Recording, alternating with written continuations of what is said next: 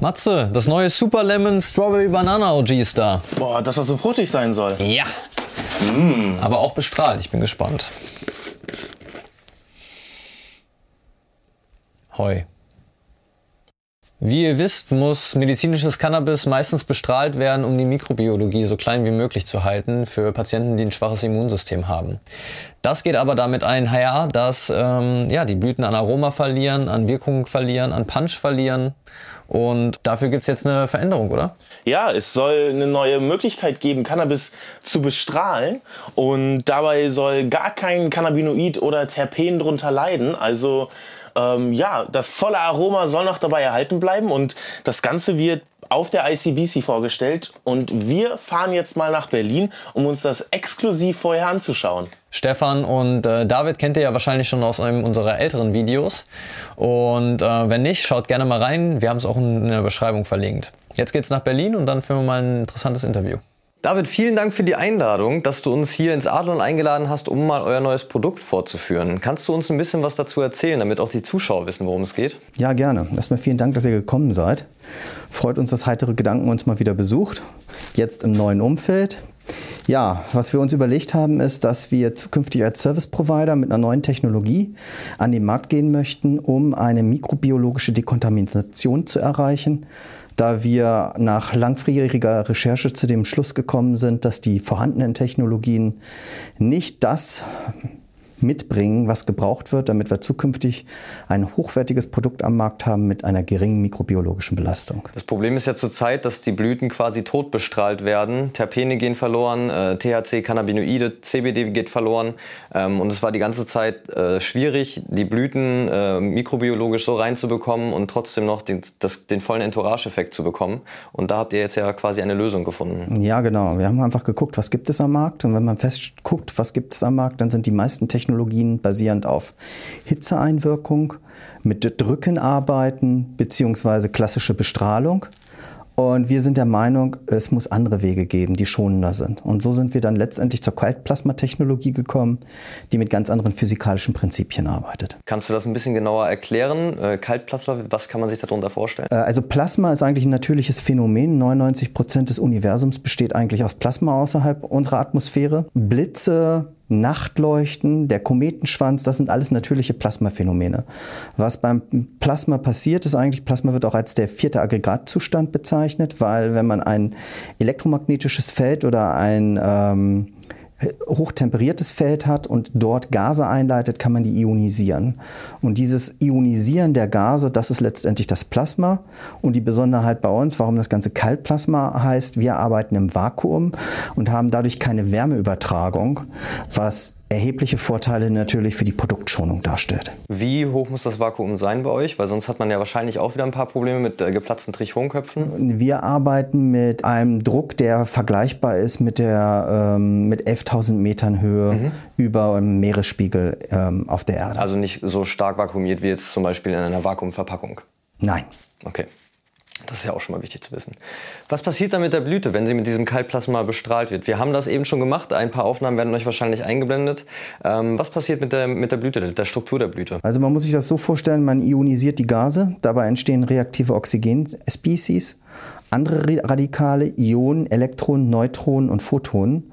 Und dieses Gemisch wirkt sozusagen auf die Oberfläche und kann sowohl das Äußere des Blattes wie auch das Innere des Blattes behandeln, weil diese Partikel können auch über das Stoma in den Innenraum, in den Schwammbereich reinkommen, sodass wir wirklich eine vollständige Innen- und Außenreinigung der Oberflächen haben. Und dabei kommt es dazu, dass die benannten Bestandteile dann entweder die DNA angreifen und zerstören, äh, Lipidmembranen zerreißen, äh, Proteinstrukturen deaktivieren und wir haben dadurch einfach eine Entourage, der ähm, Bereinigung, weil wir einfach mit verschiedenen physikalischen Prinzipien arbeiten und mit relativ geringem Energieaufwand eine effektive Bereinigung hinbekommen. Jetzt haben wir gesehen, dass das Gerät relativ klein ist. Könnt ihr das Ganze noch hochskalieren? Was ist da in Zukunft geplant? Das ist jetzt quasi erstmal das Vorschaumodell, würde ich Das ist das Demonstrationsmodell. Mhm. Wir bauen im Moment äh, eine 3-Kilo-Maschine. Es gab schon 3-Kilo-Maschinen, aber die neue 3-Kilo-Maschine wird nochmal optimiert dahingehend, dass wir den ganzen Prozess pharmazeutisch aufsetzen wollen Das heißt, wir haben zukünftig eine Zweitürlösung. Wir haben eine Tür, die sozusagen in einem Schwarzbereich aufgebaut ist, wo das Material unbehandelt reinkommt, mhm. wird dann behandelt und man hat auf der anderen Seite eine andere Tür, die in einen anderen Raum mündet, das ein Reinraum sein wird. Und dort wird sozusagen das bereinigte Material dann unter Reinraumbedingungen rausgenommen und weiterverarbeitet. Das ist letztendlich auch ein Grund, warum wir uns für ein, ähm, eine, eine Service-Provider-Lösung entschieden mhm. haben weil einfach der Prozess der Infrastruktur, die man drumherum bauen muss, so komplex ist, dass man sich wirklich im pharmazeutischen Herstellungsbereich befindet. Und das kann einfach nicht jeder Cultivator selbst abbilden. Darum die Idee, Hubs weltweit zu entwickeln, wo die Cultivator zu uns kommen, ihr Produkt anliefern, wir es verarbeiten und ihnen prozessiert zurückgeben. Das wäre jetzt meine nächste Frage gewesen. Wollt ihr es nur in Deutschland anbieten oder weltweit? Aber dann haben wir das schon gelernt. Wir streben eine weltweite Lösung an und wir wollen auch, dass es einen Austausch zwischen den Zentren gibt, da alle Zentren wie bei einem Franchise Franchise, ich sage jetzt mal McDonald's, ist kein Positivbeispiel, aber das System dahinter in der Systemgastronomie, egal wo ich hingehe, ich bekomme überall den Hamburger in der gleichen Machart. Ja. Und das werden wir mit hohen Qualitätsstandards eben zukünftig für die Remediation anbieten, damit wir die mikrobiologische Belastung unter definierten Bedingungen weltweit anbieten können und haben dann ein Austauschnetzwerk zwischen diesen Zentren. Wie lange muss so eine Blüte bestrahlt werden, damit sie mikrobiologisch rein ist? Kommt wahrscheinlich darauf an, wie sie vorher belastet ist. Äh, wir werden zukünftig, das ist die Zielsetzung, drei verschiedene Kontaminationsklassen definieren und die dementsprechend drei unterschiedliche Programme haben. Das Standardprogramm in der großen Maschine wird ein Zyklus eine Stunde dauern, mhm. weil wir ein schonendes Aufbauen des ähm, Vakuums erreichen wollen und einen sehr sanften ähm, kontrollierten Prozess. Mhm, damit nicht zu viel Luft auf einmal wieder reinkommt. Äh, damit, damit die, äh, das Produkt nicht beschädigt werden ja. kann durch den Prozess und um sicher zu sein, dass man einen langsamen, reinigen Prozess hat und nicht mit hoher Energie rangeht. Und es kommt dann wahrscheinlich trotzdem darauf an, wie belastet das Material vorher war und dann wird das wahrscheinlich nochmal die Zeit ein bisschen angepasst, ob mehr oder weniger. Genau, das ist davon abhängig, wie belastet ist das Material und wie feucht ist es. Weil mhm. wenn viel Feuchtigkeit im Produkt ist, dann dauert es länger, bis wir das Vakuum erreicht haben.